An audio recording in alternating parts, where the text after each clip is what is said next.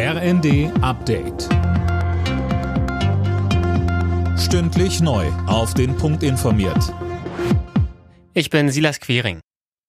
Die drei letzten AKW in Deutschland sollen bis Mitte April kommenden Jahres weiterlaufen. Darüber wird heute das Bundeskabinett beraten.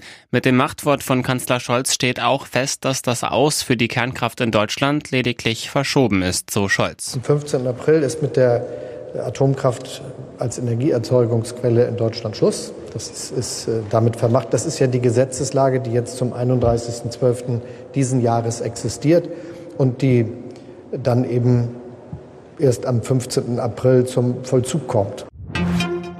In der Ukraine sind nach dem tagelangen Beschuss durch die russische Armee inzwischen mehr als 1000 Orte dauerhaft ohne Strom. Außerdem wurden gut ein Drittel aller Elektrizitätswerke durch die Attacken zerstört. Die Lage in der gesamten Ukraine ist kritisch, sagte Präsident Zelensky. Nach tagelangen Diskussionen ist der Chef des Bundesamtes für die IT-Sicherheit Schönbohm von seinem Posten abberufen worden. Innenministerin Faeser hat ihm die Ausübung der Dienstgeschäfte per sofort untersagt. Einzelheiten von Holger Dilk. Gegen Schönbohm läuft zudem ein Disziplinarverfahren. Hintergrund dem bisherigen BSI-Chef werden indirekte Kontakte zum russischen Geheimdienst nachgesagt.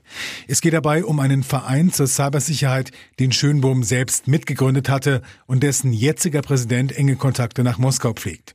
Offenbar sah das Ministerium darin eine Gefahr, denn das BSI mit Schönbohm an der Spitze warnt seit Beginn des Ukraine-Kriegs vor Cyberattacken aus Russland.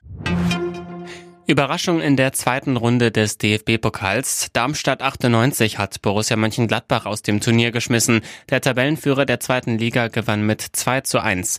Bei Schalke verschärft sich die aktuelle Krise. Im einzigen Bundesliga-internen Duell des Abends verloren die Schalker in Hoffenheim mit 5 zu 1.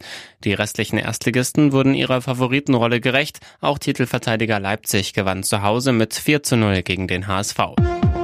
Alle Nachrichten auf rnd.de